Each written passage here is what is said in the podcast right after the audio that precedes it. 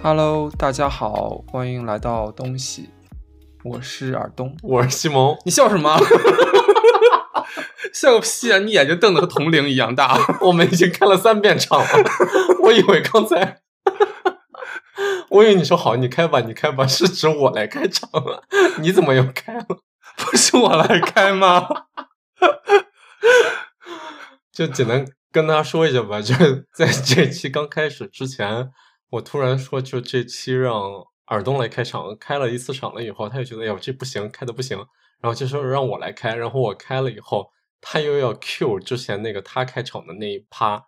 然后就开始口误。对，然后第三场就说，那我感觉我们确定了是我来开，然后他突然又开始 “hello，大家好”，我就整个人震惊。哦，是这样的吗？我以为是我来开，所以我你说刚才看到你开吧，你开吧，你是说 让我按开始是吗？对，我说让你按开始啊，就是录音键，而不是开场的开。行吧，就怎么着吧，我觉得挺好的，挺好的。荒谬啊！一开始两个人就跟疯子似的。可能就是晕了吧，因为快到你的那个 deadline 了。对我就是快到那个十六期的一个节目，差不多该停了的一个阶段。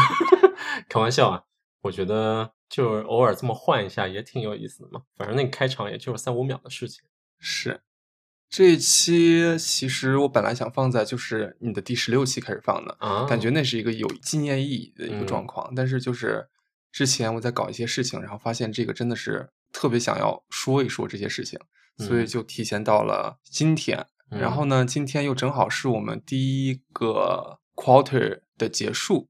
正好是四四月的第二天，嗯所以正好也可以顺便来说一说，总结一下我们这个播客在第一个季度的表现。嗯，这是一个相对小无主题的一个漫谈，对对这过去三个月做播客这个事情的一个总结是吗？对，对，因为今天这期节目的一个准备，我完全没有参与。今天快到 六点了以后，耳东问今天录什么呀？我说不知道，随便吧，就非常随意。我感觉好几好几次你都是这个状态，我感觉我自己已经想主题想了整整一个月了。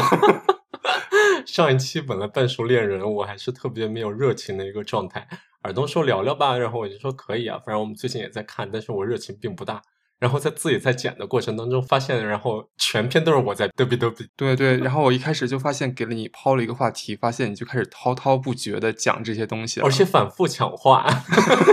我都没有什么机会。然后我在给那个节目加一些文本的时候，重听了一遍录音，然后我就发现我真的就没说几句话，一直都是你在说，你在分享自己的观点。所以后来写 show note 的时候，到后面你就累了是吗？我我不累，我不累。写到后面的时候，就是我们关于几对嘉宾就正式进入半熟恋人的时候，你就没有任何 show notes 了，把他们名字安上去就完事儿。没有一 前两个的时候，我就想给他们每个人一个四人四字成语来给一些 description，、但是后面我就发现真的编不下去了，就没有那么多的才华，所以就干脆就直接简单明了的用他们名字来分段就好了，嗯，和我的那个感受啊没有任何关系，我没有从你一直插话的这个行为 受到一些影响。不过我觉得就光几个名字也挺好的，就显得特别神秘莫测，大家是指不定觉得我们聊了些什么呢？嗯，那在我们进入主题之前，先聊一聊这个星期做了些什么吧。好，你有做什么新鲜事儿吗？你完全没话说，你现在是不是？我回顾上一周就觉得好忙好累啊，嗯就这是我最近几个月一直以来的一个感受吧，就工作实在是有点太忙了。然后你要我问特别的感受，就是忙到上一周居然开始有点熬不动夜了。以前都有一个固定的流程，就晚上一定会靠着看《老友记》，基本上能撑到一点才睡着嘛，嗯对吧？然后上周基本上就是十一点半开始躺上床，然后我觉得十二点出头，我整个人就昏睡过去了。然后电脑怎么放下的，然后 iPad 到半夜掉地上都是完全不知道自己什么时候入睡过去的。我觉得你的这些行为就真的非常像就是中国家长里的爸爸的那个角色，那个老大爷对吧？每天晚上都在电视机旁边睡觉，就开着电视放着声音，就打着呼噜，然后有人一 动那个电视，你就会想，哎，我在看呢，我在看呢，你别给我关，我在看呢，你干嘛？我完全不知道我自己输了，我在看呢，我在看呢这一句话，感觉那时候已经是睡晕过去了的状态。你小的时候发现这个行为不理解，没想到长大之后这种事情真的发生在你身上了。嗯，不知道，这就是这周的一个总结。言简意赅，就没什么事儿。对，我觉得呃，到周末的时候就还不错吧。前天晚上很久没有喝酒了，喝一杯啤酒，两个人一块吃了顿晚饭，那挺开心的。昨天咱们俩在外边冒着寒风逛了一天街，也还挺不错的。然后今天又跑了一次步，就感觉生活状态挺充实、挺满的，挺好的，让我觉得真的是流水账哈。这不是你说话的风格吗？那是我自己对我内心的感受，而不是我们就是传播的一个咱们 pattern。最最最开始就是说这就是一个日记嘛。是是是是是。可能我现在是处于一个就是今天跑了步以后的一个很充实的感受，就想着这一周即使很无聊，感觉还是挺不错的一个心态。对，嗯，其实我感觉我这周过得和你差不多，except 我就是我多做了一件事情，就是我去配了隐形眼镜。啊，对对对对对，我都忘了，你都忘了吗？那我们昨天就冒着寒风出去干嘛去了？就想买了一天衣服，逛了一天街。嗯，然后我之前一直都没有配过隐形眼镜，然后你一直在说，一直在说，然后我就觉得这次可能正好是一个四月的开始，是一个第二个 quarter 的开始，给自己制定一些 KPI。嗯，于是就把这个列到了那个代办事项里，然后在四月的第一天就去办了。嗯。就还挺新奇的，对吧？嗯，关于隐形眼镜这一块儿，其实不只是隐形眼镜，就是关于在美国配眼镜这一块儿，嗯，我之前都没有进过眼镜店儿，每次回国的时候都会配两个眼镜带过来，就真的没有从美国验过光或者配眼镜。嗯，这次就是体验了一把吧，应该算是。因为我本人是一个视力非常好的人，所以我一直催促你去办隐形眼镜。一个也是因为我也很好奇那个流程，然后我觉得可以给大家剧透一下，就是我们后几周应该 录的播客都会关于我们去夏威夷旅行的这么一个事儿。嗯，我们大概在四月中旬定了一趟 trip 去夏威夷，然后我现在想的就是在那个旅程过程当中，反正肯定会要 cover 将近一到两期节目，对吧？是的，我们也还是会照常的去录节目和发节目，争取对。嗯，等于这次闭着尔东去配隐形呢，也是想着在那边天不是很热嘛，然后需要戴墨镜的话，如果加着两副框镜还挺不方便的。嗯，然后可能会有一些水上或者水下项目，如果一直靠着戴眼镜的话，也是比较不方便。就说反正隐形眼镜公司的 insurance you cover，就是咱们把这个赶紧办下来。你可以给大家详细说说你的感受。是，那我就先说一下流程吧。嗯，啊，我们公司是给那个眼睛有保险的，但是这个保险我从来都没有用过，相当于我白白交了五六年的钱。对啊，多冤大头。是，然后这次去是除了测了测度数之外，还做了一个眼睛的 exam。嗯，叫什么？就是看你眼球健康度的一个状况。嗯，看眼睛的那部分的检查呢，是保险。覆盖了一部分，我自己覆盖了一部分，一共是花了四十美元。嗯，但是就是测度数这一块呢，竟然花了六十美元，挺想不到的。我还以为它就是能被保险全部都给覆盖掉，但是我还是自己花了一部分钱。对啊，我觉得在国内就是墙上一张纸，然后你就跟那儿指上下左右指那个一。对，然后这边测个这个还要花钱，我挺难想象的。所以你在那儿测度数的时候也是要指上下左右吗？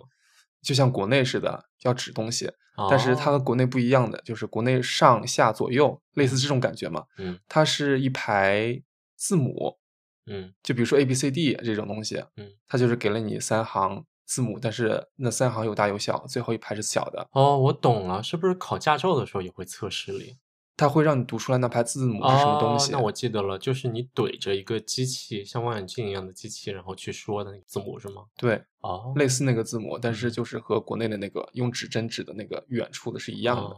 但是也是字母。嗯，然后后来他又测了测我的眼压，拿一个什么喷漆的东西啊，在我眼眼睛周围喷了两下，我也不知道那是什么东西，我还在一直躲。嗯，那个那个医生就绷住我的头说：“保持住你那个，不要动。”你怎么特别像老友记 Rachel 那个测眼睛呢？我就不知道他要干什么呀。然后他！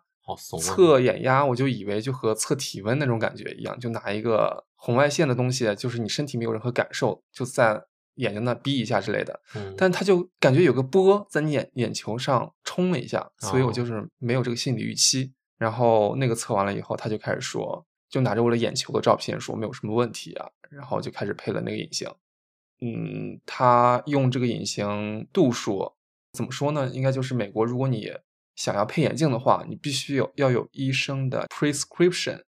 你不能直接就自己拿着度数去说，你必须要有一个医院出的证明。嗯然后他就拿了这个证明去找在他们店里有没有这个度数的测试镜。嗯，就是我本来是出于一个好奇陪你去到那个眼镜店，我以为所有的测试都会在一个比较公开的地方进行，然后我可以看到你坐那儿，然后他教你怎么戴隐形啊，或者测一下度数。我挺好奇美国这一套流程是怎么样的，因为我们进到那个眼镜店，它就是一个非常嗯 open 的一个环境，就是很多眼镜都放在那儿。和国内差不多。对，然后我就没想到它里面有医生在一个小办公室里坐着嗯来做这一系列检查。是，然后后来尔东在那儿就是填好单子以后，就是完整的整个人就进去了，然后我就坐在外头，就整个参与不了，就是这个测试过程，我就挺好奇的，其实。嗯，反正就和国内一样，我感觉他也是拿了一个机器对着我，啊，也是有那个，你有没有记得国内你测那个视力的时候，他会给你一个机器，然后你就能看到一个热气球。我没有，我没有过这个困扰哦，对不起，我忘记了，你 你完全不近视。对，所以我也不知道国内的眼镜店会有这么一个操作流程。好吧，嗯当时我看到那个热气球的时候，我还在想，哦，原来美国和国内的机器都是一样的，哦，看到的图片都是那个热气球。哦，你我整个人好 lost，我完全不知道你在说什么。哦，我以为就是国内配过眼镜的人都用过那个机器，都能看到那个热气球。然后我看到你真的就是一个完全没有涉猎过近视这个话题的人，一脸懵逼。我测试所有视力，就小时候做体检，就真的只有那张表，就写满了 E 的表，然后我大概能指到倒数第二排，就你视力全部能看清。对，所以我没有过就是用仪器来看热气球，还有那个字母。所以那个那个字母是在国内有的吗？还是在国内只看热气球？那个字母在国内就是 E，啊，OK，哦，也是，但是通过机器看 E 吗？就是它也会有一个就是五米之外的一个表、哦，OK 那个表是电脑生成的，这是随机产生的。啊，它不像是个它，我不知道国内现在是不是也是这个样子，哦但是以前它是静态的贴着一个嗯图片嘛。那就是我在医院体检看到那个呗，嗯对所以在国内测试里就还是那张 E 表。对，，OK，啊，那那你说热气球那个不是一个机器吗？热气球是另外一个机器啊啊。，OK，那是测什么呢？呃，我不知道他是测什么的，啊反正它就在你眼睛里对焦了好几次，就虚了、又哦实了，虚了又实了，我不知道那是干什么的，但是国内和国外是一样的。然后就拿到了我的人生中第一副的隐形眼镜，嗯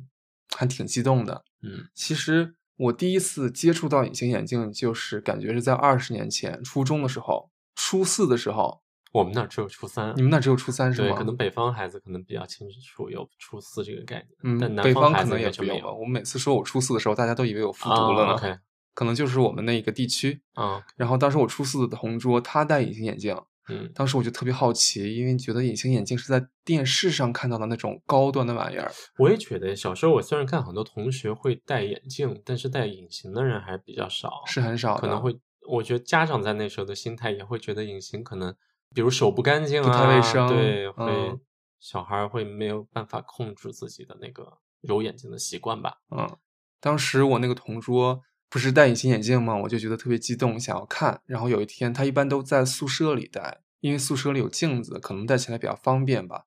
但是当时在我的央求下呢，我就是希望他戴隐形眼镜就在我面前，我就能近距离的观察到这个嗯行为。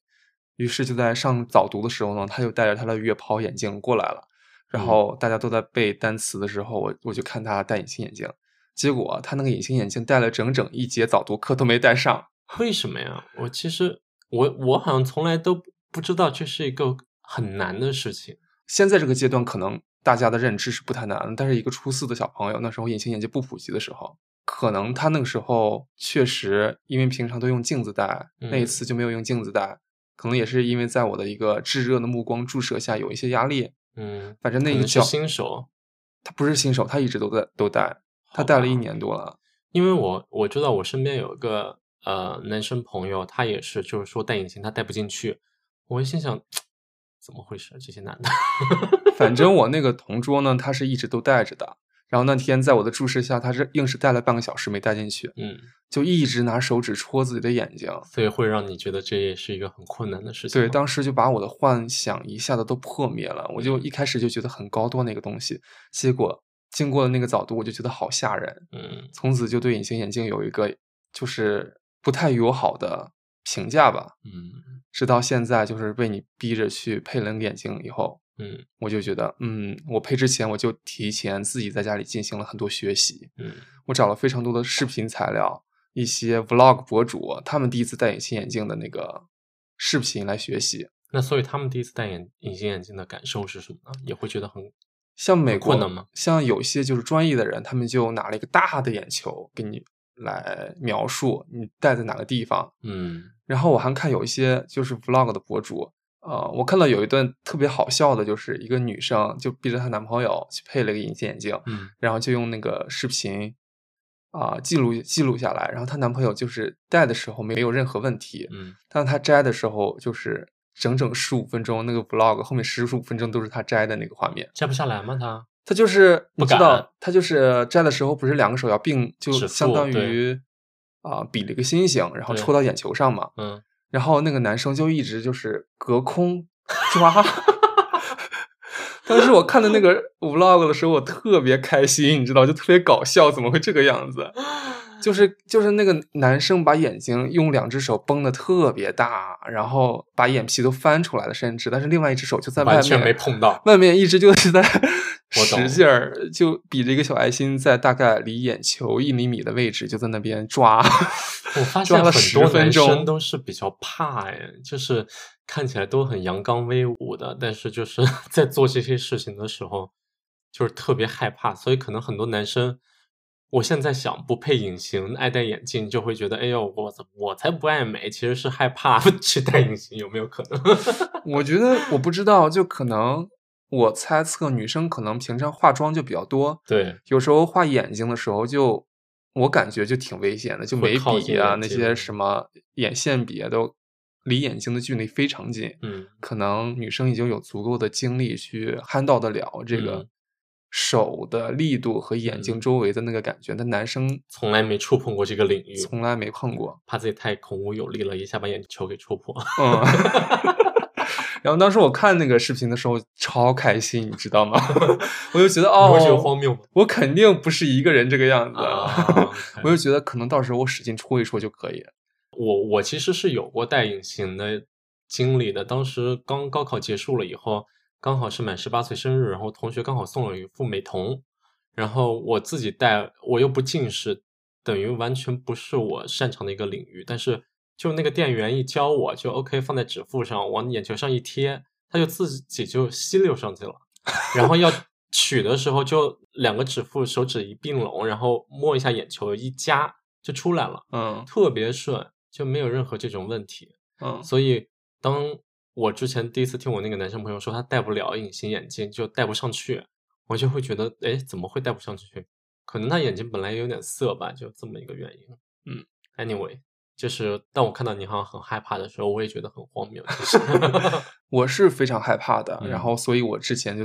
就觉得我要补足了材料嘛。嗯结果我去了以后，我以为我就能拿到隐形眼镜，然后就回家了。结果他们还要做一个 training，嗯就是我以为我拿到以后，我可以在家里就慢条斯理的、仔仔细细的来，就 fully ready 了，然后开始尝试。结果他说，你如果不做这个 training，就不让你拿这个隐形眼镜走，嗯必须在专人的注视下来教你如何使用隐形眼镜。嗯我当时就有点紧张，嗯然后那个人来了以后，就是说着和网上一样的办法，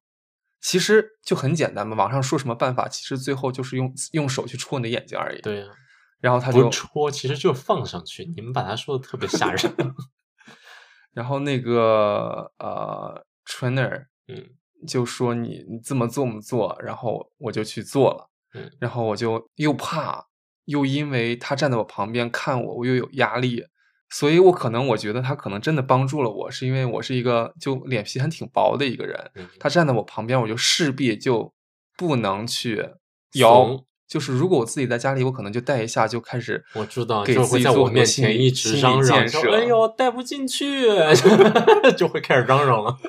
然后对，然后他在我旁边的话，我就是必须要就是假装自己很淡定、很无所谓的那种，就是一个成年人的一个态度，就是拿着那个手指去戳自己的眼睛，但是也不顺利，嗯就是我真的是不敢。嗯，然后虽然看过了这么多视频，但是当真正自己操作、自己把手放到眼睛周围的时候，我就是很不知所措，嗯然后我就会使劲往上看。嗯然后你知道吗？就是眼眼黑眼球的部分，就是往上看，然后想要先贴到眼白的地方，为什么？就觉得你往上看，你戳的时候你就看不到自己的手。对，然后我之前做的那个攻略就是，你可以先放到眼白，然后再挪到啊，眼球的位置。哎，所以一开始的时候就采用了这个方法，就是一直往上看，就是翻白眼儿的感觉，嗯，结果就使劲都戳不进去。最后真的受不了了，就还是就是对着那个地方正视然后就往里戳，就好像反而会好一些。放上去，不要说戳，根本没有那个力道。放进去，对 对，然后我放进去好几次，可能我也眼睛真的不太大，嗯就是我已经中间儿都已经和眼睛贴上去了，嗯，它上面和下面就是贴不进眼球里面。可能就是有点涩啊，眼睛。对，然后眼睛眨巴眨巴，它又弹出来了，就这嗯样反复好几次，甚至有时候弹的时候会弹到台面上，嗯然后我就放弃了，我就开始试左眼，没想到左眼一下子就进去了。给了你点信心。对，我就觉得，诶，左眼好像可以了，那右眼睛应该就可以，但是右眼还是挺难的，就最后还是也戴进去了，然后我就出去让你看了嘛。嗯，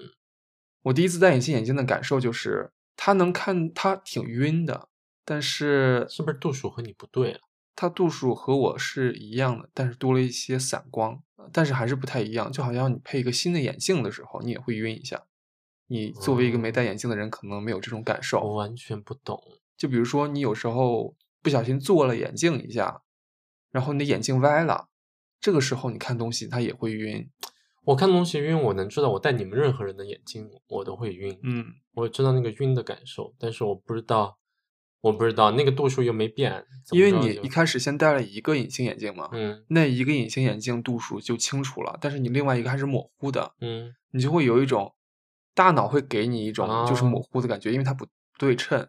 ，OK，半清晰半晕的像之前戴眼镜的时候，就是两两片儿眼镜度数都一块儿改变，一块矫正。你这次先矫正了一边，然后另外一边还是虚的，所以可能会有点晕晕厥的感觉。我现在有一一个感觉，就是一个近视的人在给一个 科普近视是什么感受科是吗？普对，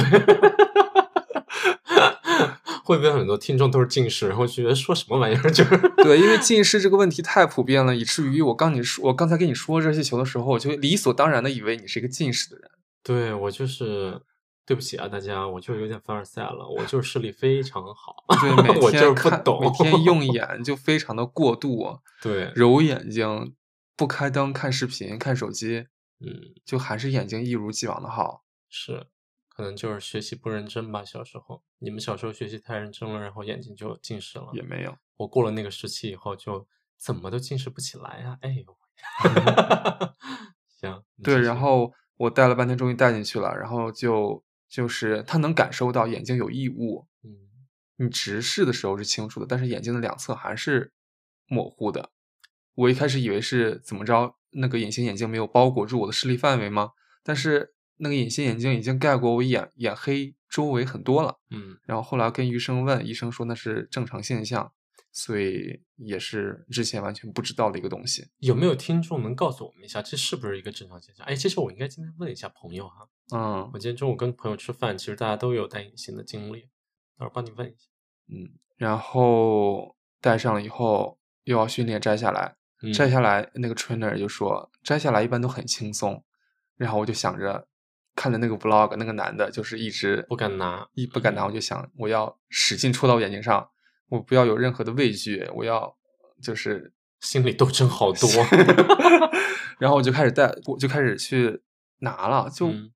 我真的一直在戳着我的眼球，就它在我的眼睛里弹了好多下，就是揪不出来。其实不用揪，我觉得其实就是轻轻一扒拉，把捏出来就好了。你手只要捏了，然后拿出来。天呐，我就十八岁戴过一次美瞳的人，在这儿 教一个三十岁的人。对，然后那个春呢就说很嗯 easy，、就是比戴上要容易很多。嗯然后我确实就是因为戴上的时候已经戳到眼球了，没有那么怕了，于是就嗯拿的时候就一直戳着眼球，嗯但是拿的时候就揪不起来。然后这个时候我又在右眼试了好多遍，然后左眼又一试，直接拿出来了。我你下次可能用左手来弄右眼。我也觉得可能右手太敏感了，以至于我嗯就是太小心了，而左手就很钝，于是嗯所有感受都不如右手强烈，一下子就都拿出来了。嗯然后我左手拿出来了以后，右手也顺利的拿了下来。然后因为它是日抛嘛，然后那个工作人员就说你要不要再把这个戴上？然后我就说不戴了，不戴了，我嗯想走了。他太怂了，他怕在别人面前又花很多时间戴不上去，面子钱，然后就出来了。然后在一路上我就问你怎么不带回来啊？嗯，今天一天就可以体验一下，就是戴隐形看世界的感受。嗯然后说完了以后啊，他也后悔了老半天。对啊，因为算下来一副嗯，相当于是四美金。我是觉得那个少了一天的体验嘛，嗯，而且咱们现在也不知道去夏威夷的时候他能能不能到准时拿到，对。因为他说要七到十天才能运，才能送到。嗯，但是我们现在有大概四副，而且你有 prescription，实在不行，我们到时候可以去药房看看能不能拿个一两副。感觉都需要在网上付吧，嗯嗯，还挺贵的，嗯保险完完全全都没有覆盖掉，嗯，感觉扯得太远了。这个题外话，我哎，这是题外话吗？这不是你一周的一个 总体感受吗？我觉得挺好的呀，嗯，这是一些日常，但不是我嗯们今天说播客的主题。是吗？我完全不知道今天的主题，我以为这是你一个很主动要分享的一个东西是我主动要分享的东西，但是说的啊很细，我觉得。啊，没事儿啊，我觉得挺好的。你看，你真的是什么都没有准备。对啊，对，反正关于隐形眼镜这个感受，只嗯是我们这一周的一些新鲜事儿，嗯，想要分享给大家，分享给自己吧，以后咱们自己听也是一个很敏感的感受呀。分享给十年后的我。对，等你以后带着驾轻就熟以后，肯定会特别瞧不起现在的自己。嗯第一次确实是值得纪念的。嗯嗯、这次呢，我们主要是聊我们第一季度录了这么多播客的一个感受。嗯你觉得我们录了这十三期了吧？要嗯，怎么样呢？我其实前两周就有想这个事儿，我本来想，如果我们能坚持到六月，就是我过生日的时候，好好把这个事情聊一次。我的感受是真的还挺不错的，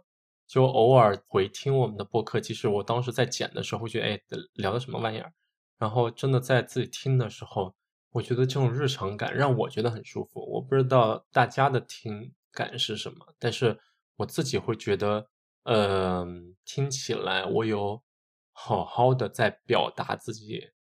不管是一些对很无聊的事件的感受，或者是一些非常日常的看剧的感受，我都会觉得这是一个很好、很完整的一个记录。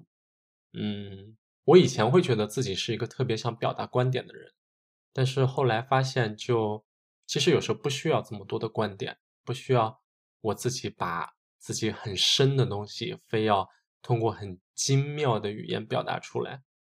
就是一些很日常的对话里偶尔表达出来的自己一些很细碎的想法，其实在我事后听，我也会觉得是，哎，我现在会觉得当时为什么会说出这句话，我觉得挺妙的。你有没有一些例子呢？因为在我的感受来看，我们主要很多都是在聊剧，嗯，或者是在聊一些事情，我们没有聊到多少情绪，除了你喝酒的那一期啊。对，我的意思就是，本来以为就是我要通过聊那些非常 deep down 的事情，才会让我觉得很有意义、很有价值。但是实际上我们在聊剧的时候，我偶尔觉得我在看剧，还有在我们录播课的时候，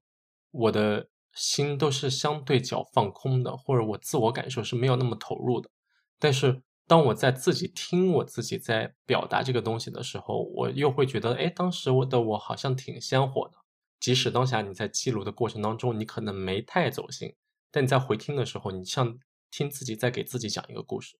那种感觉挺特别的。就是以一个客观的视角来听了自己当时的诉说，就会有一种嗯曾经的自己在给现在的自己讲故事的感觉吗？对，因为我觉得可能我们在录播客的时候，更多都是一种闲聊的情绪。你说每次做准备，其实也就是走一个大概，我大概想说什么点，所以基本上都是我们俩在聊天的当下马上想出来的一些东西，对吧？嗯一些及时反应。，对，所以你说我有那么周全的把自己想说的东西想过一遍没有？就像我现在说这一段话，其实都是慢慢的和你对话过程中把它摸出来的。嗯我当时在听播客的时候，大概有过这么一个感觉，就是一个反复回看，然后反复被自己怎么说？自恋说惊喜到的感觉，被自己惊喜到了。你是发表了什么不名言名语是那种？那种感觉，就是觉得哎，自己有好好的在生活的一种感觉。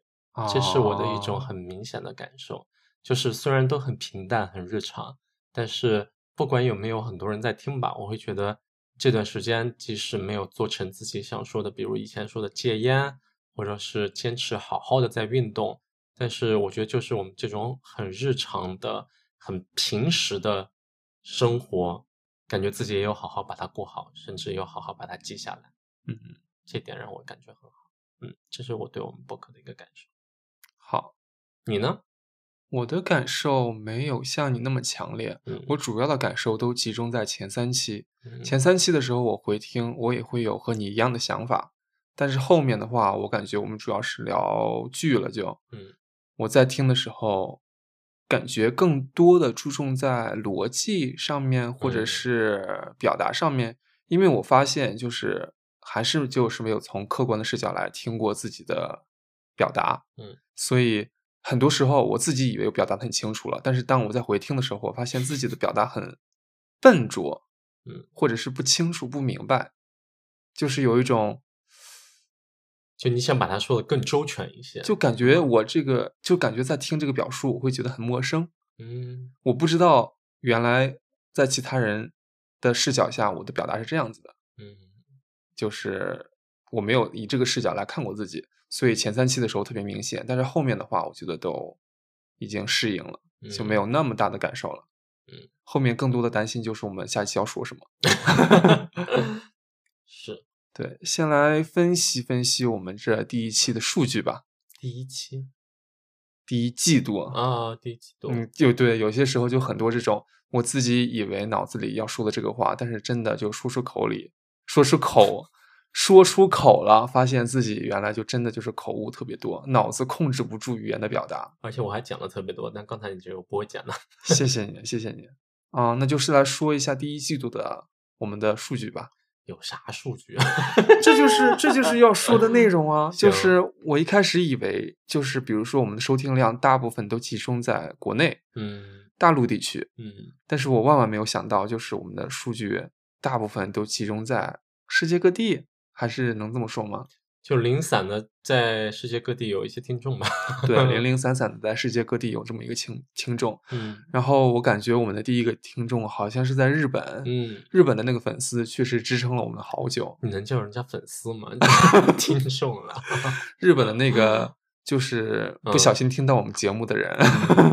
确实支撑了我们好久，因为我们前几期节目确实没有任何播放量，嗯就只能看到日本的地区的那个百分比嗯，一直在稳定的增长。排在美国之后，美国大部分是我们俩自己听的嘛。对这些节目，这些节目百分之五十都是我们听的，然后你就能看到地图百分之五十都是美国，我们俩回听，对，然后发现日本的那个听众，那些听众吧，我不知道嗯是一个还是两个我们可能在脑子里都一直觉得只有一个，啊，有可能只有一个啊。有可能只有一个的话，谢谢你啊。对，我觉得他一直是在初期支撑了我们很多成长。嗯就是一开始很就觉得，你看没有人听啊，我们还做这个干嘛的时候，我就会想，你看日确实有日本的听众，可能在遥远的那一方，在夜深人静的时候，还会听着我们的节目入睡之类的。你看你，是不是把自己说的太重要了呀？我没有把自己说的太重要，我的感受是，可能人家听着听着就关了，就看这俩这我差差点骂一个脏话，我就是说这俩人聊些什么呢？听一下，听个十分钟，哎，聊这个，然后就关掉。对对对，确实，他可能就是随便听一听，或者随便没有啦，翻了一下有好认真的在听，毕竟后来也好像很稳定的在听嘛。但是我觉得他就是日本的这个百分比，确实是支撑我，就我不说你了，嗯我支撑我一开始录的那个新鲜度的感受。嗯我确实就感受，哎，你看，还真的有一个人还在日本就听着我们的节目，我会很开心。但是我就是没想到的是，大陆地区完全没有人听我们的节目哎。嗯，我觉得可能是因为你像播客这两年在国内其实也是挺火了，我觉嗯得哈，因为像小宇宙这个平台起来了以后，其实听播客的人慢慢挺多起来了，然后节目也很多起来了。就内容一多了以后，大家都会有自己想听的东西嘛。你说咱们俩又不是在其他平台都有一些本来的影响力或者怎么着，就想来做播客了，对吧？我们俩就纯粹只是我曾经有过这种尝试，然后说可以通过这个方式来充实一下咱们俩自己的生活。以这个初衷来说的话，我好像开始是会有预期，就是应该没多少人会听咱们节目的。嗯，有则好，没有我也并不因此特别失落。然后我觉得这本来就是一个堆量的东西，说不定某一期总会被人听到，然后大家会默默的开始就是当做一个陪伴感的东西来听听我们俩闲谈。嗯嗯，我是以这种初衷去出发，所以我觉得在最开始没有人听，我觉得还好。但是我也和你有相同感受，就是我们通过那个 Anchor，现在刚好被那个 Spotify 给收购了，就是叫做 Podcaster 嘛，对，Podcaster，对，这么一个平台，它的那个后台数据能看到很多，就是来自世界各地的一个收听比例。对，它有像个小地图。对，之前说的那个日本听众，然后慢慢的就是看到有很多零零散散的，虽然比例都不是特别高吧，感觉很多人都是那种，哎，这是什么东西？点进去点来听开了两下，然后就关了那种对人。呃，但我们也不需要这么否定别人的那种，说不定人家有很认真地听完呢。嗯但是就是每次有一位新的听众突然点亮了一个小地图小地图，然后或者是像我知道后来像有台湾的听众和香港的听众，好像有很稳定的让我们的比例有增加，然后那个感受挺奇妙的，就是虽然之间都没有互动，但是你会觉得诶，有人在听我们俩闲聊天儿，确实就是是一种心灵上的一种陪伴感吧。对，就是虽然我们俩是自己相互陪伴，把这个播客给说下来，记录我们俩的生活，但突然有一个人不知道我们的长相，不知道我们的背景，然后没见过我们，但是听我们俩在这儿闲聊天，那种感受是会觉得你的这个分享除了记录自己之外，多了一层陪伴的作用吧。就是大家好像也在陪伴我们，对在一定程度上也在陪伴大家，是这样。挺特别的。嗯，我刚刚翻了翻，我们好像有近二十个国家有数据，就是哇哦！在这些地域有听过我们的节嗯目。不乏一些地域是点开了觉得什么玩意儿，然后就关了。对，就很多地区都是 只有一个的那种啊感觉。对，这真的是我没想到的，因为我以为我们就是主要说的中文嘛，我也没、嗯我们也不说其他的东西，嗯所以我想可能就是应该是在国内会有很多数据，没想到就国内的数据就一直在中后段，嗯你就包括我一开始以为我们的这个播客会在苹果的，Podcast，播客上有，但是我发现就是我们这个节目如果在苹果的平台，就是国外的能听，国内的不能听，国内并没有这个节目，嗯，好像我不知道是地域的限制还是怎么着。国内不能用 Podcast，不是 Podcast，是苹果呀。就比如说我之前的那个手机，我把地区调成中国，我就收不到我们的节目了。对啊，你不，但是我调到美国吧？中文有啊，就是你在中你在国内的那个 Podcast 上有很多中国的节目，哦，小宇宙上有很多节目就在那个苹果的那个 App 里面啊，能搜到能搜到，但是我们的节目搜不到。啊他们可能是在比如说在网易云音乐或者是荔枝 FM 上传的话，哦，会在那个苹果国内苹果上有那个哦节目，但是如果你在我们用的海外的服务器，它可能就只在海外放，但是不在国内放。啊，我以为国内 Podcast 这个应用都用不了。不是 Podcast 这个应用，是因为它是一个我知道全平台的，咱们的这个托管服务就是在国内的 Podcast 是收不到的。但是小宇宙上有，嗯所以我以为小宇宙上大家也都是在国内听。虽然我们小宇宙上有一些数据，但是发现这些数据好像也都在海外，嗯，不在国内。是，这是和我一开始想的不一样的地方。然后另外一个不一样的地方呢，就比如说我们聊的内容，有些时候我以为这个可能会有很多人听，或者是很多人对这个感兴趣，但是发现就是其他的节目感兴趣的人更多。就就比如说《黑暗荣耀》这一期和《Physical 一百》这一期，嗯在我个人的感受里面，《黑暗荣耀》是一部大火的剧。嗯我觉得《黑暗荣耀》这个剧很多很多人都在看，但是《Physical 一百》呢是一个综艺节目，竞技型的体育综艺节目。嗯，它的传播度并没有《黑暗荣耀》这么广，但是我发现听这期节目的人反而会更多。包括《黑暗荣耀》，我们就是为了蹭这个热点，我们还提前一天发送了这个节目。但嗯是总的来说，他们两个在我个人认为就是知名度相差悬殊的时候，竟然 Physical 一百是更多的。可能大家更想听我喝酒吧，嗯 他是为了我喝酒留下来，开玩笑。对，不知道，我觉得可能大家会点开这个节目，也是刚好看到，比如说看过《Physical 一百》，还有看过《黑暗荣耀》。像《黑暗荣耀》，可能播客大家聊过的人太多了，你说要搜到咱们的这么一个节目也挺难的。对嗯，包括半熟恋人这一期，在小宇宙上是目前播放量最高的，嗯但是在其他平台就完全没有，是零，嗯相当于所有的数据来源都是小宇宙上，所以我也有一点好奇，就是就是在我们没有任何推广、任何营销，就小透明，就是全靠缘分的这么一个状态下，究竟大家是通过什么途径来听我们节目呢？就嗯是通过什么途径，我们的这期节目能传送到各位的手机上呢？嗯这就真的不知道了。嗯等我们的影响力更大了一点，就可以问问大家是怎么听到我们节目的吧。嗯，然后呢，还有一个就是，我不知道这个是不是属于你的，和你的预期不一样，就是犯罪记录这个环节。嗯。按理来说，就比如说我们当时发这一期节目的时候，你说这是一个流量密码，嗯。可能会有很多人对这方面的题材感兴趣，嗯，但是确实它是我们播放量最低的，后半段的，对，对，就是有几期节目基本上是没有什么人听的，嗯，那个也是其中一期。嗯，但我大概能有预期，就是我举个例子，就是像我会听的其中一个播客叫“哎呦嚯”，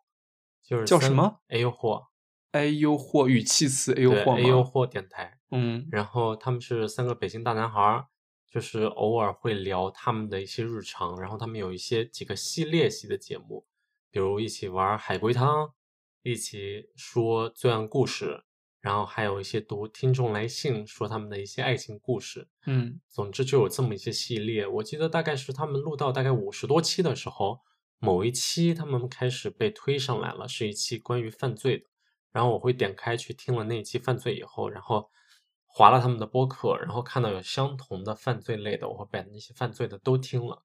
咱们现在没有任何就大家听不到的一个情况下，确实这一期节目不会被推出去。嗯，但是如果但凡可能后来我们保持这个系列，比如每十期做一期犯罪，然后可能有一个爱听犯罪故事的人提到其中一个故事，他就会想要再去听之前的那个犯罪类故事。嗯我大概会觉得，像我们之前做像《半熟恋人》还有《黑暗荣耀》嗯这两期节目，虽然感觉是我们都在追热点的那种感觉，但是确实是因为那是我们那一周一个比较花了时间在上面的事情，对值得聊的一个东西。对，我会觉得这种节目可能在当下会显得比其他节目都要高一点，但是再过个一年，那个热度过了以后，大家也不会再想要听你怎么聊《黑暗荣耀》的。但是我觉得再过了再过了一年，大家也不会想看你那个犯罪记录的呀。我的意思就是，如果有一个对犯罪故事比较痴迷的人，听到其中一期犯罪故事，嗯，然后知道我们可能每十期会有一期，他会好奇的划拉去听别的犯罪故事。嗯因为《黑暗荣耀》可能慢慢像这种剧，大家都看过了以后，就不太在乎对他的观点了。但是像猎奇类的故事，你懂我的意思吗？是它是有一个嗯，就听故事嘛。嗯细水长流型的和一个嗯爆发型的对，不一样的。所以我开始其实并没有，并没有很着急，就是说他一定会爆火或者怎么样。嗯我那都是说话，就是 我们俩之间开玩笑说，哎呀，来一个流量密码这种。对，你知道，我就是常常会做梦，你知道吗？就嗯会突然之间就在睡觉的时候，突然想，我们这期节目大概有一百多个播放量，然后会突然惊醒。就早上明明平常日常生活中都会八九点起床的人，但是突然之间七点的时候就醒了，点开小宇宙，点开开播客，对，，点开他们的后台数据，看看我们这期节目是不是有多了十个播放量，嗯然后一点开发现一，就很尴尬，就是总是有这种不切实际的美梦。我我现在都还会有，偶尔在某一期会有，但是不会在那个发的第二天做这种梦。但是我记得我最开始以前做那个专注做那个犯罪故事的那个播客的时候，真的每次一发节目，晚上一定做梦，而且半夜三四点会突然起来喝查口水，然后查一下手机看火没火。对，特别我就觉得明明之前之前好几次一二三期都已经有明显的数据了，就是总播放量就那么点儿，嗯，但是就每次发新的时候还是要一个小时就想要看一次。就总是觉得，哎，这个小时这个小时会不会有一个人听？那个睡了一觉起来，会不会又多了十个播放量？还是有这种不切实际的期待哈。对，会 突然觉得一下子就是被发现了，你知道吗？嗯然后就带大家都来关注，然后就都来点赞、留言之类的。包括我现在的就是就是苹果的 Weekly Report，微信已经不是我使用最高的一个软件了，反而嗯就是那个 Anchor，、看哦数据记录的已经成为我日常最最常使用的一个软件了。我的天呐，就是我打开那个的频率都已经比微信高很多了。你被绑架了，我去，我真的觉得我被绑架了。被数据绑架了。嗯，在没火的时候就被绑架成这样，不过可能真的火了，你反而不在乎了哈。我不知道，可能火了也会有火了的烦恼吧，但是不啊火的时候就会有一些万一我火了怎么办的烦恼。你知道我期待了，不是烦恼。对，你知道我就会常常就在想，我们这个播客如果火了以后，我该在什么时候加广告，或者加什么样的广告？哎呀，这梦做的挺我做梦美。对我做梦做的很具体，就比如说我之前跟你说，我们就应该学习一下，就比如说现在商业模式比较成熟的播客，他们会在大概二十分钟或者十五分钟的时候加一段广告，嗯不管是给听众一个放松的时间，就注意力稍微放松下来的一个时间，还是给我们自己一个广告位的机会，它都是一个可行的方案。嗯但是你知道吗？就是一切美好的设想都是美梦。嗯现实生活中就是可能这个机会大概要十年或者是一辈子都不会有，对。但是你就是会做这种美梦，或者是会有这种想法。万一有一个广告商来要来找我们了，万一我们这个广告投在二十二十分钟或者是四十分钟，哪个效益是最好的？或者是这个广告的调性和我们的节目不符，都会有这种不切实际的想法。我不知道嗯你有没有？没有，完我觉得没有吗太理性了。我甚至没想过要怎么插广告，我就想过，就是哎呦，万一哪天我火了，我的天呐，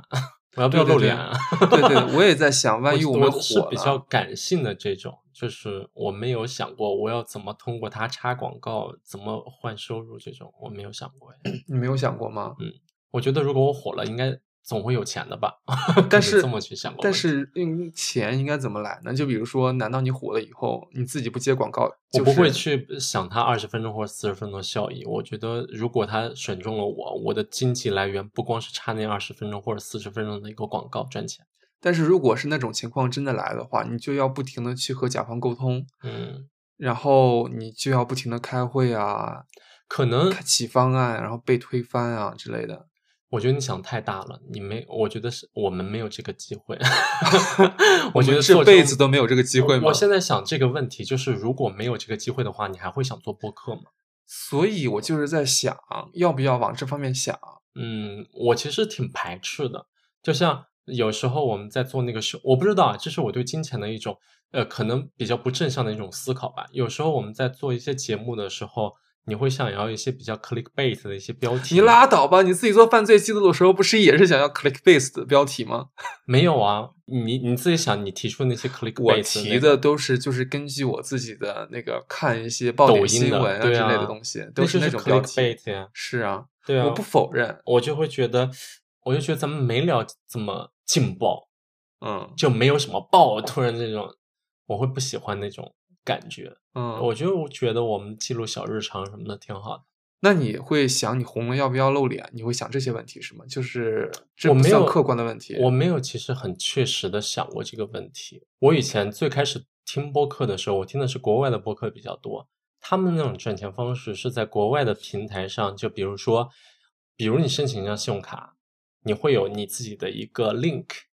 你可以分享给别人，人家通过你的这个 link 来申请信用卡，你就可以得到返现。是的，对，很多国外的播客是通过这种方式可以插很多广告。但是你就完全没有想过要插广告这件事情，目前对不对？对我完全没想过，就国内会有某一个品牌要找到咱们，让我们给他们出一条广告，我没想过这种。好那你想得这都是太大的博主了。那你想的话会是什么样的范我围呢？在做以前那个播客的时候，我有想过唯一可能的变现方式，就比如说，就不要想变现方式了，你就嗯想回到你刚才的问题，就比如说你想到的是你万一红了以后要不要露脸，嗯，或者是你还有其他这种想法吗？我刚才那个也是很随机的说一个，因为我其实在最开始做以前播客的时候，我会把所有的播客都发上我的微博，嗯，然后我爸妈其实也都听过我做的东西，嗯所以那也是一个日常娱乐式的一个东西。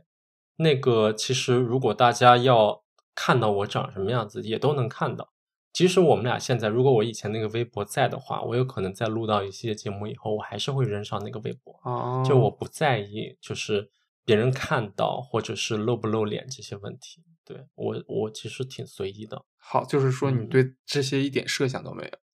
对，没有过。我可能就是比哦较、怎么说，一现实或者悲观一点，觉得就是没有什么可能会火，可能会有一些很稳定的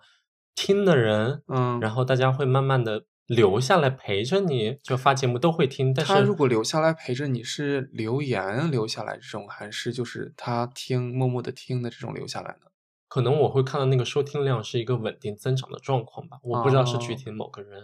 或者是就是说收听量如果能稳定增长，对，就是无论是一个还是十个，你都会很开嗯心。甚至那些人不用很具象要和我有到某一个交流，嗯，但是我就知道，哎，好像就是像我刚才表达的，有人在陪着我们，然后听我们聊天儿那种感觉，就觉得挺好的。是嗯哦。其实我还之前想过一个问题，就是如果我们万一被讨论到一些特别主观的话题，表达嗯了我们自己的意见以后，会不会就像比如说之前啊、特别火的全西西的那一期嗯节目，嗯像之前我们看我我个人看他的节目的时候，我是有一定好感的。那期节目播了以后，我对他就也不知道为什么大家会对他的攻击有这么强，不知道为什么突然之间舆论都倒戈了。嗯，我觉得可能你对女性主义这个议题不敏感，嗯，所以你不知道里面的一些争执。啊所以我就会想，他积攒的这个好的收听量，可能用了十期、二十期节目，但是就在一期节目里就突然之间爆火，然后就被爆踩。我觉得全西西一直都是有争议的人，他不是通过那一期节目才突然全部人倒戈。我觉得他但是那期节目就真的是骂的人太多了。对，我觉得他一直都是有人在骂他的，然后可嗯能那一期的节目，呃，会让之前骂过他的人更加找到一个点可以去切入，然后他确实一些里面的话语和观点会引起很大一部分人的一些不认同吧。嗯，对。然后当时这个事呢，就会让我思考，如果我们有一天碰到这种处境，我们该怎么办？嗯，有结果吗？我的结果就是，我会担心，就比如说不太敢于表达自己，就比如说我们嗯看《黑暗荣耀》那一期，你开始在后面分享了自己被校园暴力到自己校园暴力他人的这件事情，我就会嗯觉得这非常的有风险，或者是这是往嗯给自己招黑的一个行为。我会有一种这种要不要说的这么直白，或者是完整的给大家表达自己的想法的这嗯种顾虑。哎，我觉得你这么剖析自己就很好呀。这不就是嗯我们这一期的意义吗？我们不就是想要我觉得这是一些设想？嗯，这这也能更反映出我们俩性格上的一个差异。我觉得你一直都会在这些事情上更加小心谨慎一些。我可能在分享那个事情的时候，我觉得一点没到一个刺痛的点，但是不否认，就是可能某些东西反而会刺激到一些人，从而如果说哪天真的火了啊，大家开始网暴我，嗯、我确实没想过这个问题。但是我觉得到那天再说吧。但我觉得你这个问题让我想想还挺有意思的。如果哪天发现自己的观点好像被非常多人不认同，嗯，我可能会做的事情就道歉吧。但是我好像现在但是你心里会难过，会不开心吗？我觉得我现在很难站在不认可自己。嗯嗯嗯，我会可能大概的知道自己说话不周全的地方，就是可能当下的表达是不好的，但是我也大概能知道我表达那个本意。就比如说，我说我初中的时候，那时候校园也霸凌过他人，但是如果现在要我重新说那段话的话，我还是敢于说那句话，但是我会觉得，呃，但是你你这句话的歧义会特别大，就是大家可能会以为的是很严重的那种行为，但是其实也没有。对，我的意思就是，就是那是表达上一个事物，如果真的引起大家的正义的话，就在那个表达上进行道歉。然后我甚至愿意把它展开来说，那个校园霸凌到底是什么程度的东西。嗯，而且我觉得只以那期节目举例哈，然后总体的倡导也不是说要霸凌别人，或者是说我那时候做的是对的，对不对？而是总体的一个概念是说这件事情不好。所以我觉得我接受批评，勇于道歉，但但是是我自己也觉得自己是没问题的，这样我就不会好像特别难过。如果他真的影响到你的生活了呢？或者是说，如果他们不接不接受你的批评，并持续的语言暴力你，或者是就真的就像杨笠一样寄过一些死亡威胁的这种，一个我觉得像到杨笠那种程度上，你是达不到那个量级的，也是是是对是，，只是然只是一个后设想。呃，二一个，我觉得如果真的到那天有那个影响力的话，不是几个骂声就能阻止我们停下做这件事的，嗯，你懂吗？有这个争议的时候，也许我们就能，你做这件事情会带给你比现在更多的意义感吧。你不会因为几个人去说你几句，你就不想再做这个事了。所以我就会觉得，比如说我们现在勇敢的表达自己，得到的一直都是负的反馈，嗯，那我们还要持续的这么表达自己吗？或者是说，我们就可能保守一点，说一些大家喜欢听的？嗯，这是可以我们一直返回来问自己的一个问题。也是，我们现在只是一个零粉丝，然后 嗯，给予自己一些不切实际的，我觉得是一个有趣的思考。嗯，，对，因为其实我一直听很多播客，嗯，像随机波动，还有凹凸电波，他们其实都有在电台里说过类似的困境。就比如说，嗯，觉得有人被批评了呀，他们怎么调解的？其实大家都没有一个特别好的解释，大家也会在那个过程中一直挣扎，然后在表达上也说现在会比较有所保留或者比较小心一点，我觉得都是很合理的吧。但是因为我们俩的很多事情其实不是在做公共表达，我们都是记录更多自己的生活，所以我觉得很难有刺痛到别人的点。只是说，咱们俩的生活分享到一定程度以后，我们还有没有东西可以再打开？还有，呃，比如在分享我们俩自己的生活的时候，其实像现在咱们俩都还是有所保留的呗。其实都是更多日常化的一些观影感受，或者现在都是一些经历。客嗯。观事实上的东西，我们嗯。好像没有针对过一些敏感话题讨论嗯一。些，给出一些自己的或者偏激或者主观的想法都没有。对，我的意思就是，我们不是做那种公共表达的人，其实都是关注我们俩自己的私人生活，嗯，所以我觉得也挺难引起像他们的那种，但是就比如说之前，就是比如说上个星期，嗯。抖音、TikTok 在美国这个听证会，嗯。当时我就想特别做一期这个节目来讨论一下美国关于抖音嗯。和中国的关系。然后，但是当时就觉得太敏感了，这个题材上，我甚至首先我自己作为一个就是草民吧，就是嗯。完全没有那些专业的角度古早的度，词啊，草民。那那就是一个平，就是一个平民，嗯一个网网友，嗯一个没有什么我就是行了，你不用扩张。我就就吐槽活得非常小心，是不是？任何批评都不能接受。不是批评，就是一个吐槽。对对上世纪的人，反正就是一个普通的网友，没有过多的意见，然后嗯就是针对这个问题，肯定也没有那么多专业新闻人能带给你的新闻价值。嗯有时可能就比如说，你这期节目如果真的谈到了一些敏感的话题，可能在国内就会被下架，嗯就会浪费了这个努力。嗯。然后或者是说自己为了如果要做这个节目的话，可能要看完整的大概比如说五个小时的听证会啊，让了解整个 TikTok 在美国的发展史，到现在就快被禁了的这个历史，就觉得嗯。如果我们要聊那个的话，可能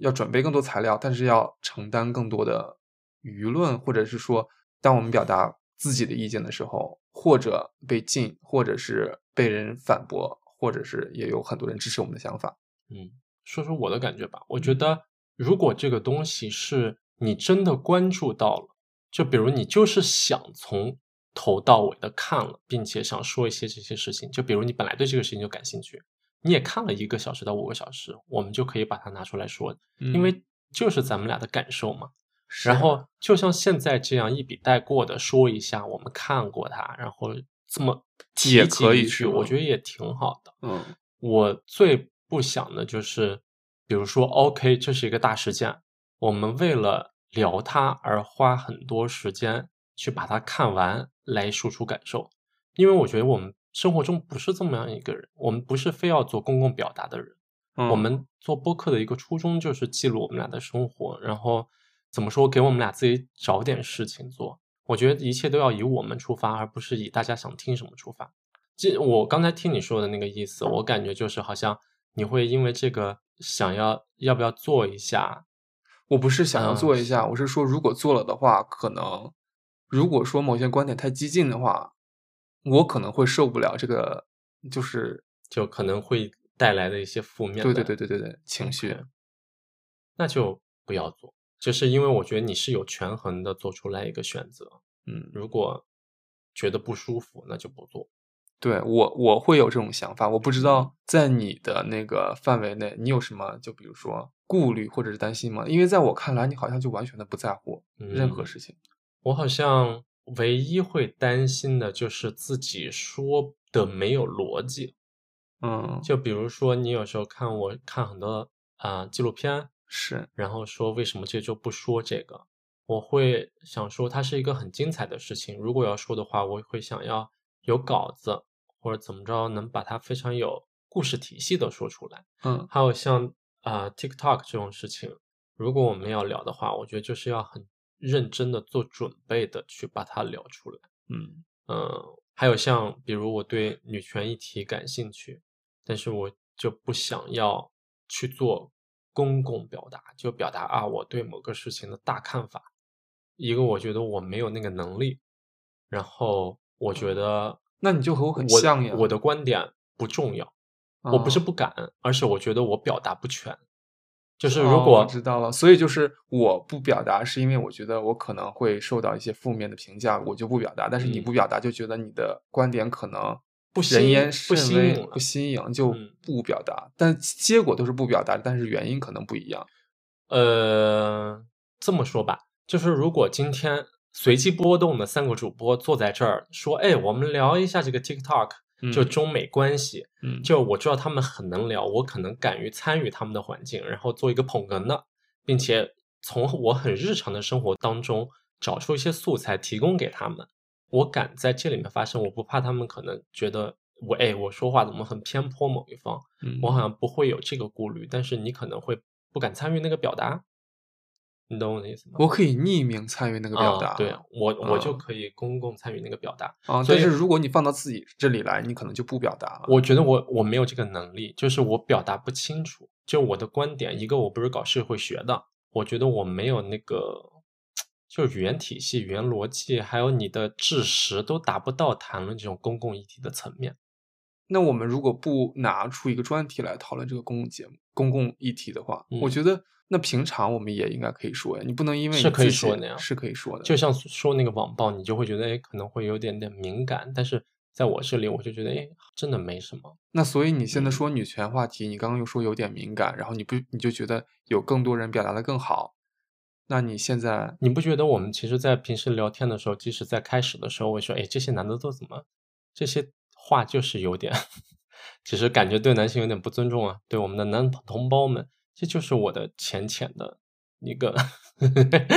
敏感区女性主义的一个表达呀。好吧？对啊，我不太我不太没有没有没有意识到。对我我我觉得我没有在回避了，只是如果你说我要很完整的就说，哎，我对女性主义感兴趣，我们俩这期来聊这个吧，嗯我给你普及一下。嗯我觉得我没有那个知识和能力表达清楚，而且我觉得像在私生活领域，如果我们俩定义好了，我们俩就只是聊我们俩生活的一些小日常，其实没有必要引入太多的嗯、呃公共议题的讨论。就像我们以前讨论过那些黑命贵啊或者什么的这些东西，就 Black Lives Matter 这种话题。我听过沈一斐教授说过的一句话，就是复旦大学的一个社会学副教授说过的一句话，就是说在两个人的关系里，大概意思是是没有公共议题的，就是你大可以不必把很多政治意识摆进来。是，嗯，那反正就还是主要集中在我们想说的话吧，嗯，或者日常生活中，或者有一些我们就特别想要表达的时候，我们就表达一些嗯我们的意见，嗯就暂时反正以我们这个量级，嗯就是小透明的状态，就还是应该能畅所欲言吧。嗯，而且我觉得我们搭配也挺好的，就是即使我非常赶的时候，你也总会犹豫谨慎拉我一下。但是我我觉得我拉不住啊。但你有这个意识嘛？我可能完全没有这个意识。但是就是像你什么都不敢表达的时候，我又会觉得你怂，你可能会被我激一下，然后又愿意参与某些话题的讨论。我就还好。嗯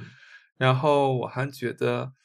我不知道你你会想要把这个播客给你爸妈听，或者是家里的亲戚朋友听吗？我真的不介意，不介意是吗？嗯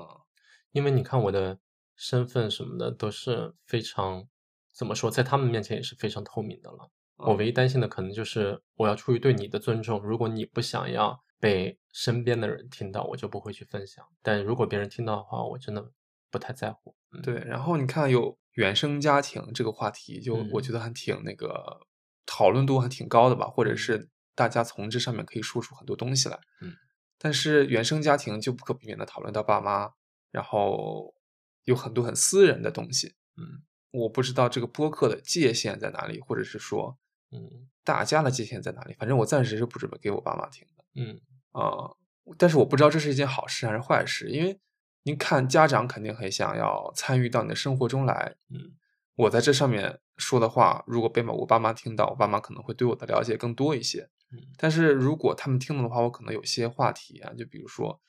比较激进的小朋友、年轻人的思想，他们可能就会有一些不理解或者是反对。这个事情，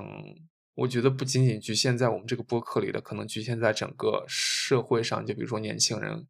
和家长的一些表达，嗯，我会觉得他在你身上没有任何问题，是挺令人羡慕的一件事情。嗯嗯我可能就说我自己啊，可嗯能在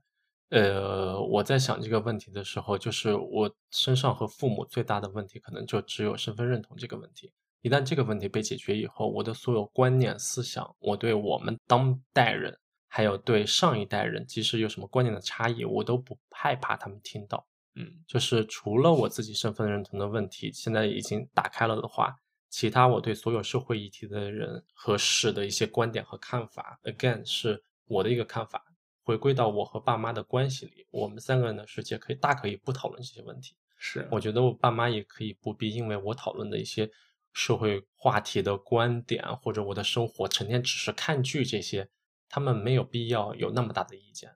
我觉嗯得我爸妈也做得到那种，就是只是听我的分享，理解我的生活。嗯嗯，但是我就很害怕，你知道，日常生活中突然想起来，哎，我当时为什么我爸妈不给我买这个雪糕啊？然后就开始忍不啊住的就吐槽他们一下呀。嗯我就觉得这个可能不可避免吧，有些时候对就是人总是喜欢把责任推给别人，或者是把一些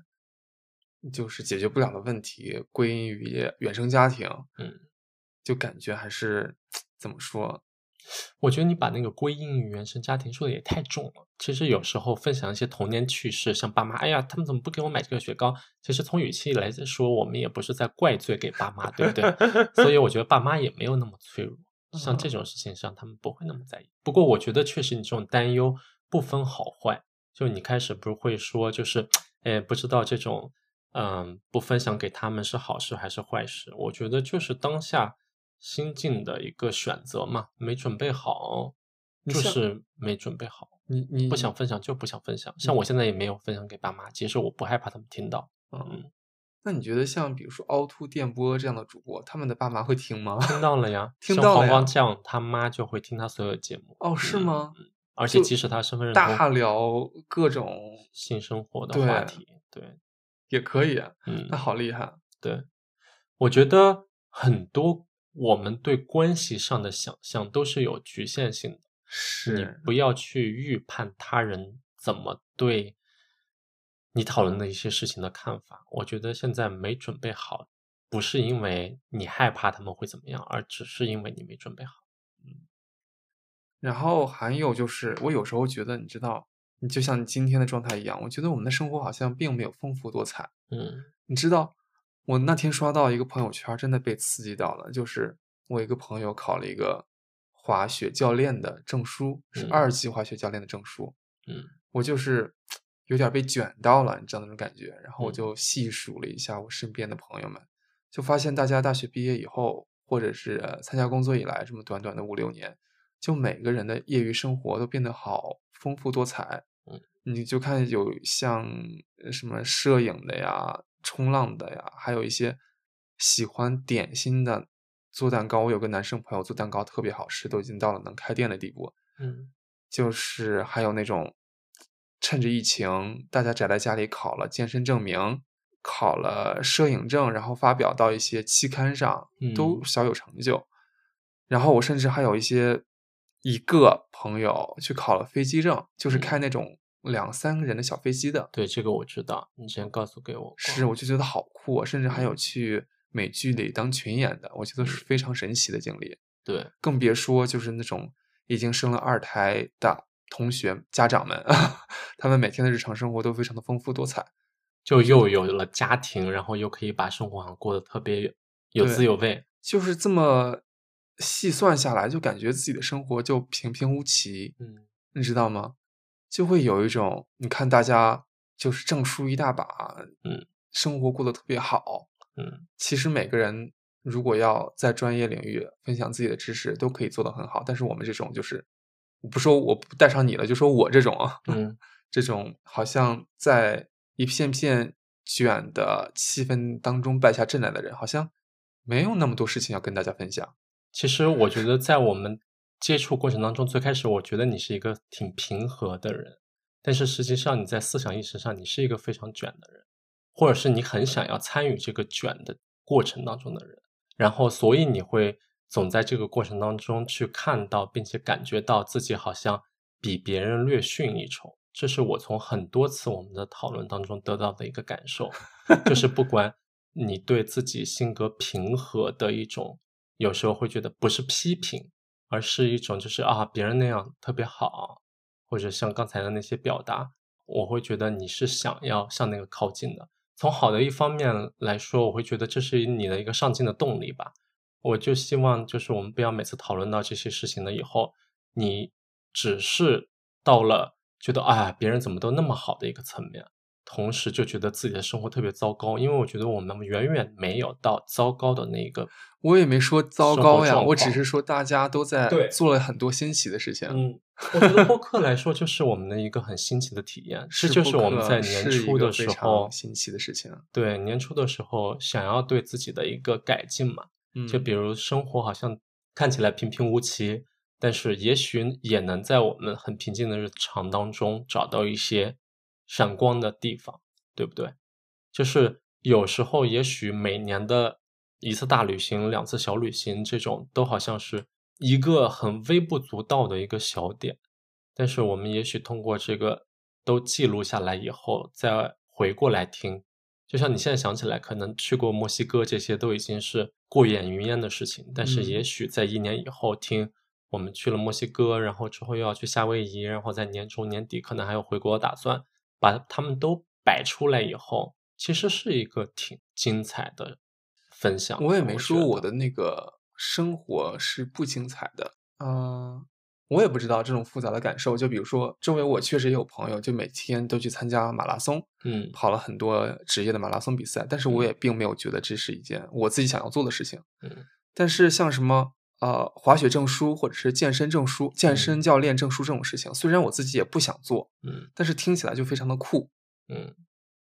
就是它是一个，我就我就觉得不太一样的。我可不可以这么理解？就是嗯别人生活那么精彩，你有什么分享的资格呢？你是这种感觉吗？我不是没有分享的资格，我是嗯怕、怕就是分享了以后，然后就没有东西说了。嗯，就是如果我们现在还处于一个呃有很多内容想要表达的一个阶段，但是嗯。如果我们这两年过完了，三年过完了，还在做播客的话，嗯。就没有那么多新鲜的事情都在说了。就比如说现在我们都在吃老本儿，我们在嗯。很多的内容上面啊，或者是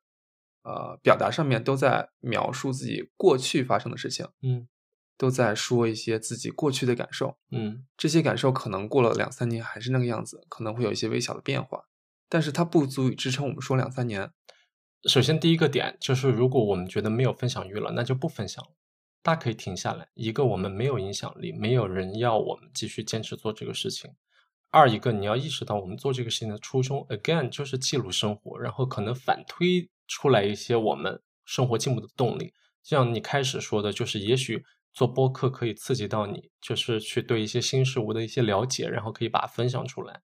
而且我觉得我们过去的十几期远远没有在分享我们自己很私密的一些事情，大部分就是对过去一周的一个总结。是，对，我觉得像我们这种记录，还有我们分享到现在这一步，好像这些思考都还是挺有意义的。嗯，就是你现在这么好像对自己有个反思，会不会我的生活有点太平淡了？其实也能成为倒逼的一个推动力。对。那你觉得我刚才说的这些事情会卷到你吗？还是说它对你的生活就完全起不到任何的波澜？你觉得那些都不是事儿？一个，我觉得我们的生活没有，就是我不知道你的心态是会觉得自己的生活特别差了，还是怎么样？就是就没如果你有那么的不一样，那么的精彩。嗯，如果你是那种贬低自己的方式的话，我会不认同你。但是如果你觉得是平淡的话，我会觉得平淡是我想要的生活，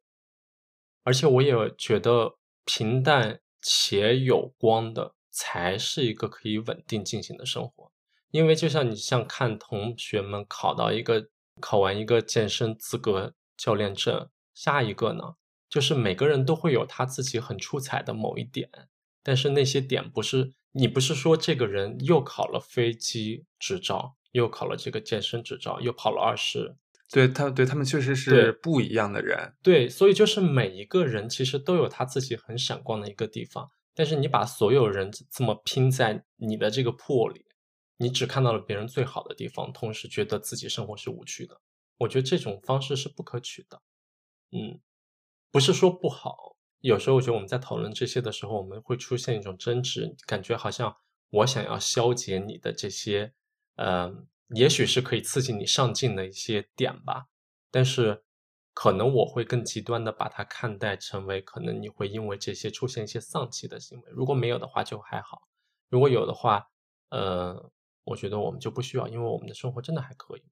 对，嗯。其实做这个播客，我觉得我自己也非常的就是感谢你，就感觉这个播哦。客主要一开始是你一开始我不知道是出于什么心态，反正就是抛出来这么一个 idea，嗯然后知道就是我自己之前就比如说就看 B 站、看抖音这么久了，都会想要自己发一些什么 vlog 之类的东西，但确实就没有实施出来。嗯但是你就是拉了我一把，然后就真的就是持之以恒，也不是说持之以恒，起码这是在三个月里面，嗯是一个并没有让我自己累到，也感觉是一个颇有成就的一件事情。就会说，如果真的要拉出来，就是什么大家做了这么多事情，我身上有什么闪光点的话，那我可能真就是很自豪的，就是说出我，你看我和西蒙搭配做出来一个播客，这会让我觉得是一个成就感的事情。所以我还嗯是就是很感谢你，你看聊到最后多有希望啊！就是 对啊，你看你平常剪节目也那么费时间，就是虽然就是给一些 idea 的时候，嗯我们要聊的时候就可能没有什么 input，嗯但是确实，我觉得这件事情如果是靠我自己，是完全不去执行的一件事情。嗯但是有了你，我觉得就真的就是让我们一起把这个事情完成起来。我真的感谢我感谢你，是是对的，是对你有很多感谢的。我知道，呃，不是我说我知道你感谢我啊，我的意思就是我知道你开始说的，就感觉我们生活平淡，就是我也感受到过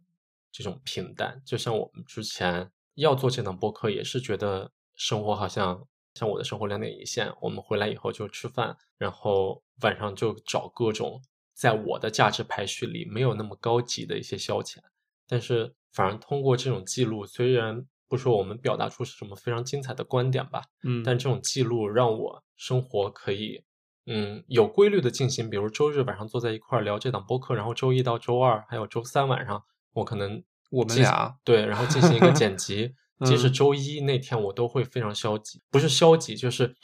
在做这着手做这件事之前就开始剪辑之前，我会有一点小抗拒。还有我们周日每次坐在一块儿要聊这个事情，可能要花个一个半小时、两个小时来录这么播客一个事情，我都会有点小抗拒，想要做一些。在我价值排序里更低的那些消遣，看个剧啊，看个电影啊，对，嗯，但是每次你像现在录到现在，我会觉得很充实。还有每次剪完刚发出去的那一天，周三，我会觉得那种放松是真的放松。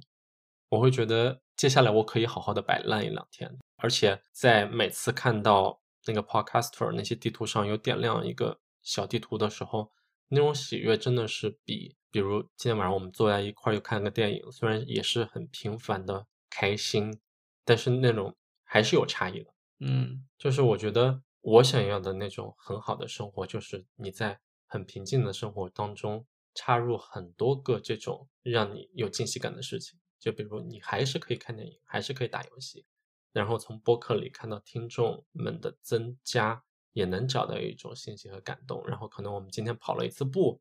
那种也是让你生活变得充实一点的一个事情，就是当这些很平凡的日常组装起来的时候，其实你的生活就已经很有规律，甚至有些不那么简单和平凡了吧？我觉得，嗯，而且我觉得我可能还是要摆正一些心态，就比如说，生活不是非要精彩的，就其实享受平静的生活也是一种很美好的事情，嗯。我忘了那句话大概是怎么说的，就是壮烈总只是一时的嘛。其实你要过好平凡是很难的。嗯，我也会有这种感觉，就是要把这平凡的生活一直这么过下去，其实是一件挺难的事情。嗯，所以你要学，我们吧都要学会在这种很平凡的日常里找到让自己感动和满足的地方。嗯。那好，我们今天就先说到这儿，算是我们第一个季度的总结。嗯，希望我们在第二个季度能一直把这个节目再坚持下去。嗯，起码超过你的十六期的魔咒。对，我觉得可以的，因为咱们不是马上就要夏威夷夏威夷嘛，一下就出来两期，还 是。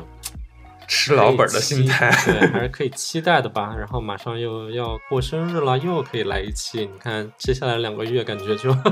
都有素材了。嗯，好，行吧。那我们就这样，祝大家天天开心。好，拜拜。